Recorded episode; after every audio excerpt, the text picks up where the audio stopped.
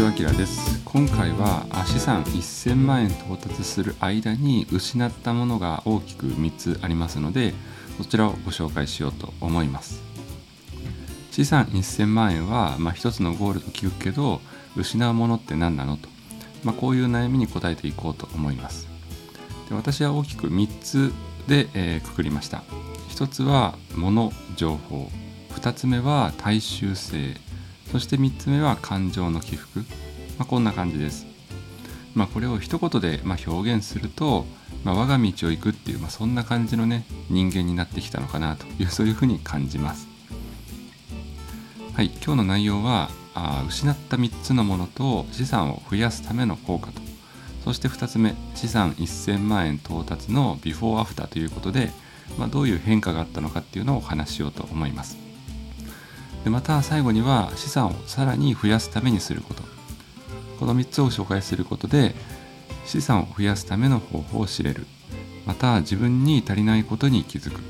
資産を増やしやすくなる、まあ、こんなに動画になっていると思います。是非最後までご覧ください。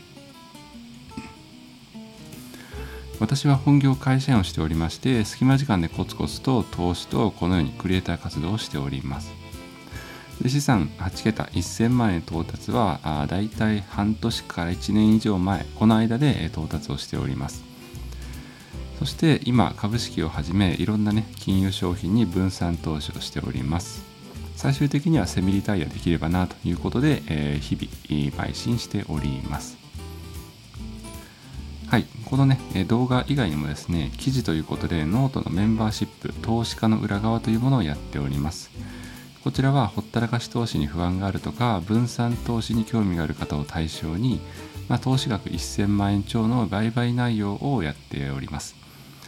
何か投資をした時には即日または翌日に記事を公開して何をそしてどういうふうに考えていくら買ったのかというのを公開しております。また日々ですね感じたこと等をミニコラムとして月4本以上投稿しておりますので気になる方はぜひ遊びに来てください。月額300円なんですが初月無料でやっております。概要欄に URL を貼っておきます。はい。では本題に入っていこうと思います。参考になりましたらぜひチャンネル登録グッドボタンよろしくお願いいたします。なお投資の話を少ししますが投資は自己責任自己判断でお願いいたします。それでは始めていきましょう。はい。こちらが結論ですね。えー、失ったものは3つ。物情報。これが1つ目。そして2つ目が大衆性そして3つ目が感情の起伏です。でこれらは、まあ、資産を増やすための行動がですね日々最優先になっていきますので、まあ、言い換えるともう我が道を行くという感じですね。でまず1つ目、まあ、物や情報。これが失われていくということですが、まあ、自然とですねミニマリストになっていきます。まあ、自分でミニマリストと言わなくても大体資産がですね1000万円とか3000万円を超えてる方、まあ、周りに一部いらっしゃいますけどそういう方々を見ていたりもしくはね SNS とか YouTube を見ているとやはり資産が多い方ってまあ物とか情報を結構ね絞っているような印象が多いです。まあ、例えば節約のために不要なものを買わなくなりますしまあ、それが勢いがついてくるとですね部屋の中もだんだんとこう断捨離をしていくようになります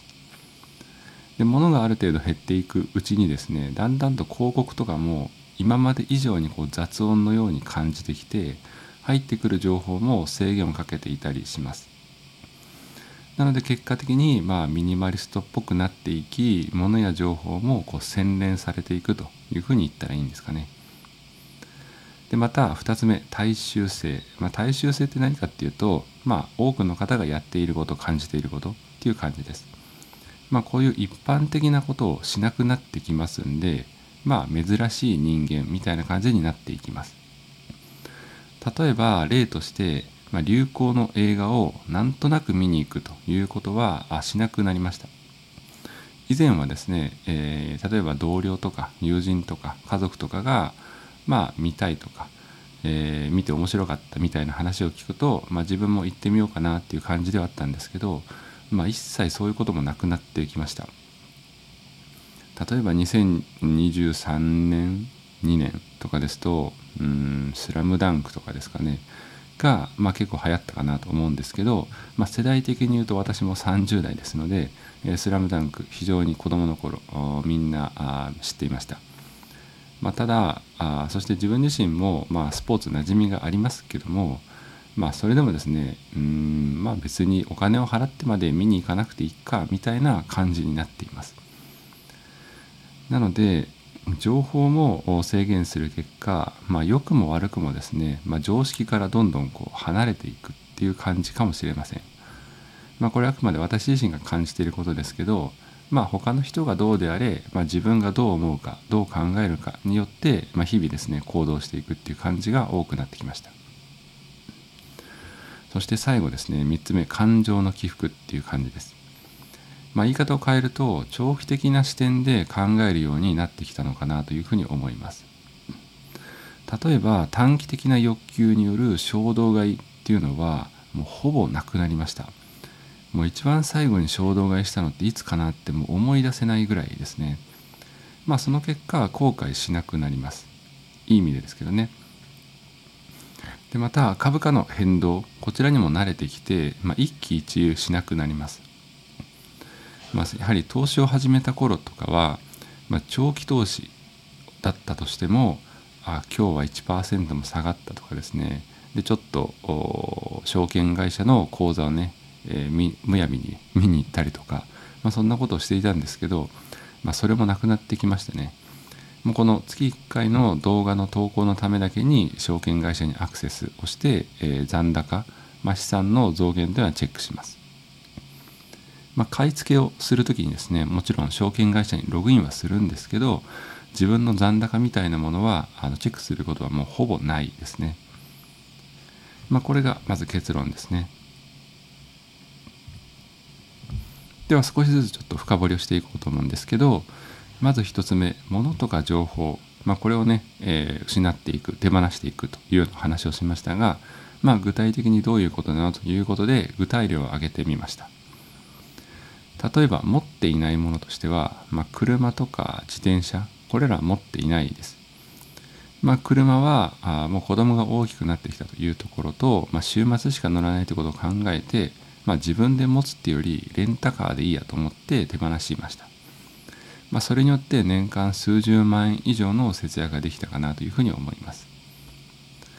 でもともと歩くのが好きなので、まあ、自転車の使い道に悩んでいて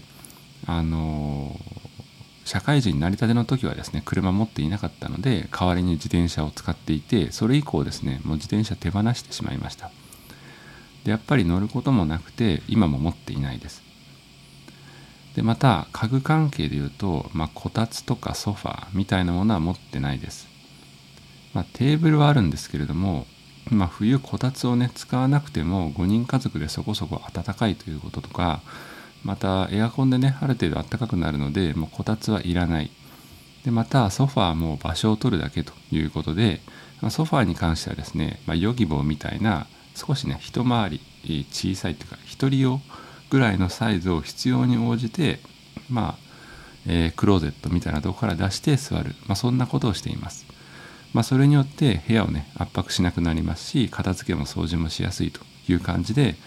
えー、一般的なねソファー3人掛けのようなソファーは持っていないです。でまた以前のですねかなり昔ですけれども、えー、投稿でお話ししたことありますが、まあ、パジャマとかあとは通勤専用のリュックとかこういうものは持ってないです。まあ、こういうものは兼用できたりするので兼用できるものはあ極力持たないようにしています。まあ、パジャマであれば運動するようなね、えー、服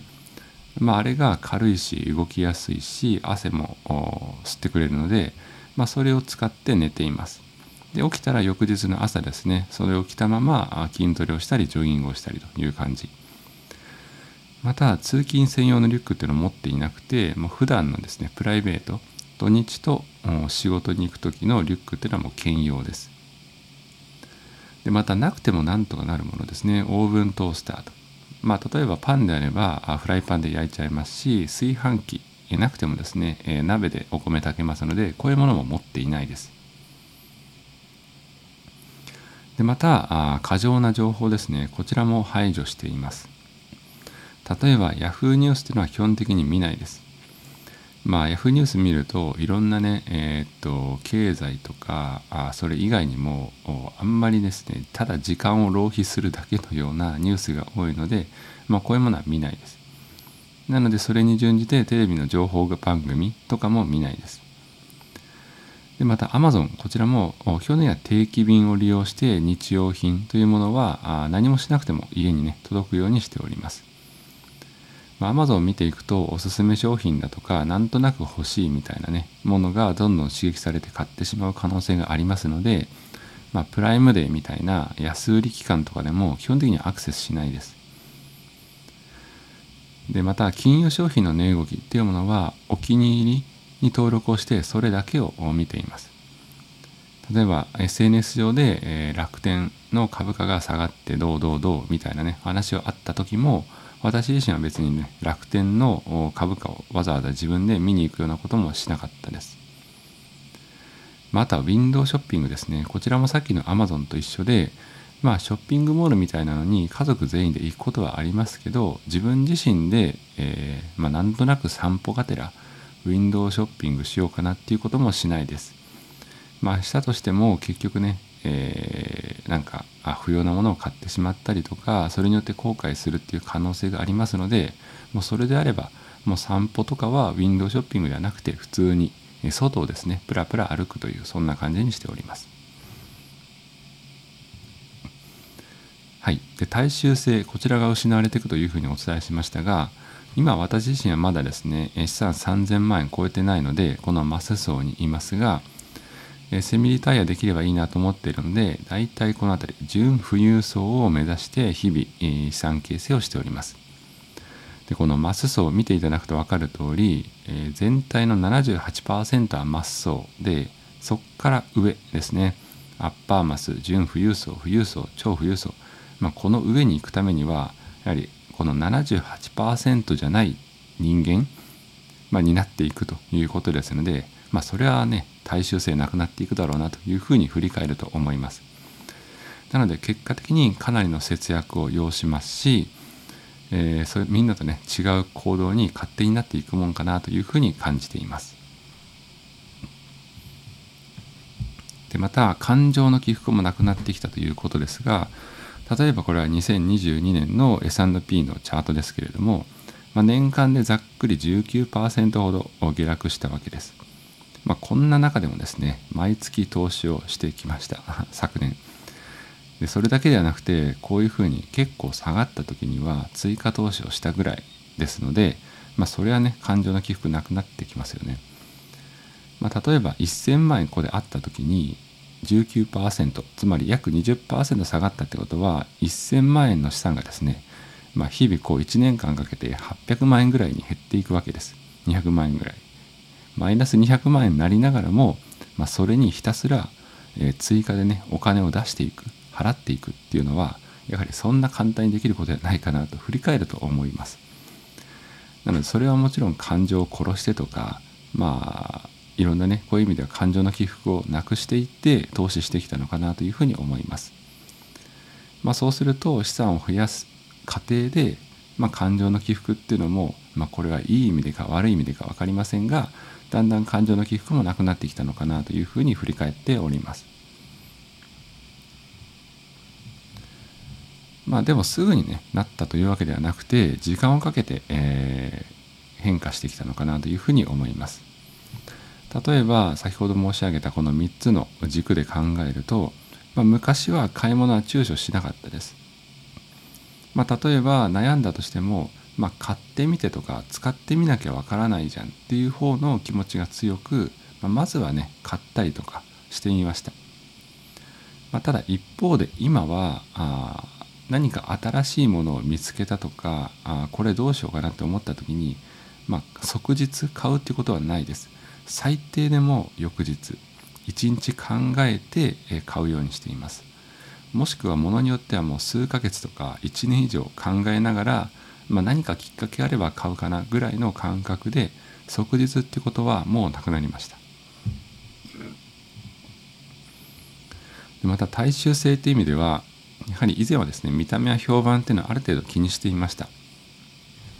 ある程度の年齢になったらまあ役職者つまりマネージャーみたいな職になっていないとなとかもしくは見た目とかも服装とか髪型とかそういうことも気にしていました。で今はですね結果的に言うともうマイペースで行動しています。えもちろん会社に行く時とかはひげも剃りますし寝癖も直しますし会社に行かなくてもあの寝癖をね直したりとかきちんとある程度の清潔さっていうのはやっていますけどもただ、えー、服をね毎日必ず違う例えばメーカーとか柄とかのに変えなきゃいけないみたいなそういうことはなくもう今はね先ほどミニマリストみたいな感じでお伝えしましたので、まあ、同じデザインの服を2日連続で、え着ていても正直全く気にしなくなりました。でまた感情の起伏っていう意味でも投資を始めた頃はあ株価の動きはハラハラしていました、まあ、今は正直もう一日終わって、まあ、見る時があったとしても、まあ、平ぐらいな感じで流すぐらいの程度になっています。では今後資産を増やすためにもっと何をするのかというと振り返ってみましたが結局やることは限られており今後も変わらないです。大きく言うともう節約をして支出を減らす。で投資を継続して、えー、資産をどんどん増やしていく。でまた収入をできるだけなんとか増やして投資のための入金力を上げていく、まあ、この3つになります、まあ、がもうすでに結構限界には達してきてるかなと思っています。例えば節約という意味では貯蓄率を上げるという言葉になるかと思いますがすでに我が家貯蓄率はですね60%を超えていて世間一般の支出と比べると10万円以上節約しております。なのでもうちょっとこれ以上は難しいと思っているのでまあ継続のみ。で投資に関しては、まあ、利回りを上げるということになりますがまあ、インデックス投資なので結局できないんですよね。コントロール不可能。ってなると結局継続することしかやることはない。まあもちろん短期投資を勉強してとか以前動画で少し触れましたが不動産をね投資してみるとかっていうことはありますけども、まあ、今のところはそこは考えておらずまあ自分がねそれができる資産をもっと増やせるっていうほど、まあ、自信がないので。また収入を増やすという意味でもまあ、すでに夫婦共働きでやるとしたら、まあ、子供がねもちろん日々年々大きくなりますので妻は今パートタイムですけれどもパートタイムからフルタイムにするぐらい、まあ、あとは僕自身の副業の収入をもっと増やせる方法を模索するっていう感じ。ただこれも、まあ、子供が大きくなったとはいえ、まあ、家族のね時間っていうものは今しかないのでそれを考えるとどこまでね収入を増やすためにもっとお金を割くかっていうのはちょっと要検討です。まあ、今の段階としては、まあ、これ以上増やしたとしてもですね収入を増やすための時間を増やすとしても、まあ、正直ビビたるもんかなというふうに感じています。なのでこれも結局、まあ、継続のみということで解釈しています。で節約の点これ先ほど少し触れましたが右側が家計調査つまり世間一般の支出。で左2つが我が家。これを見てもですね分かる通りもう10万円以上節約しておりますのでもう十分な節約はできているかなというふうに思います。逆にこれ以上何をするのということはちょっとね非現実的かなというふうに思っています、まあ、ただこれでいいかなと思っていましてまあ、こうやって資産の推移を振り返ってみると、まあ、順調に資産が増えています。まあ、他のね、えー、投稿している方でも、まあ、1000万円まで資産を増やすことができたらそれはもうある程度の自信ができているからあとは継続していくだけだよみたいな話も聞きます。なので2021年8月、えー、約2年前ぐらいの時には900万円にも満たなかった資産がまあ、今はね1800万円近くまでつまり2倍以上になってきているので、まあ、このままコツコツと継続あるのみかなというふうに思っております。はい。でですね、資産1000万円を超えたらもう継続のみかなというふうに思っています。自信と習慣はもうすでに身についていると思っています。これまでの行動で資産を増やすことはま実証済み。もうあとは時間の問題ですので、まあ、コツコツと継続、まあ、あえてですね言うとしたら、まあ、守りのポートフォリオを増やしていくということぐらいかなというふうに思っています。まだんだん資産が増えていくと今度ね減らさないようにというふうにマインドが変わっていきますのでまあこういうね債券とかゴールドこちらの投資をより勉強してどういうふうに扱っていくかなという、まあ、こんな程度ぐらいというふうに思っております。はい、今日のねあなたの結論ですけれども、まあ、資産1000万円が最初の通過点かもしれないねと。で私自身もそう思います。1000万円を達成した頃には継続が難しいなんて気持ちもなくなりました。もうあとはやっていくだけですね、同じこと。まあそういう気持ちになっております。はい、今日のまとめですね。えー、物、情報、そして大衆性、感情の寄付、これを資産1000万円到達する過程で失っていったのかなというふうに思います。ただこれは決して悪いことではなくて、まあ、集中できている証拠だと思います。資産形成ということに対して。で資産1000万円到達した頃には、まあ、すでに習慣とか継続は身についているものだと思っていますんで、まあ、あとは継続するだけですね。なので今後もコツコツと頑張っていきたいなというふうに思います。はい、これに関連する動画として、まあ、新 NISA 来年から始まります。もう半年切りましたね。まあ、それに向けてどうやって目標を作っていくのというのを以前動画にしていますし、まあ、今日入金力を増やしてきたという話をしましたが、それをまとめた動画も作っております。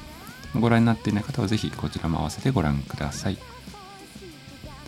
はい、今日の動画以上でございます。まあ、資産1000万円到達して約半年以上は経過したんですけれども振り返ると、まあ、こんな感じでございましたもうすぐ2000万円到達して3000万円ですね到達した頃にはまたね何かしらあ自分の振り返りがあってもいいかなというふうに思っていますまあ、1000万円到達していてもいなくてもですね、日々感じたこと、これはどうなんですかというコメント、質問があればですね、ぜひコメント欄に気にせず書いていただければというふうに思います。では今日もご視聴いただいてありがとうございました。良い一日を。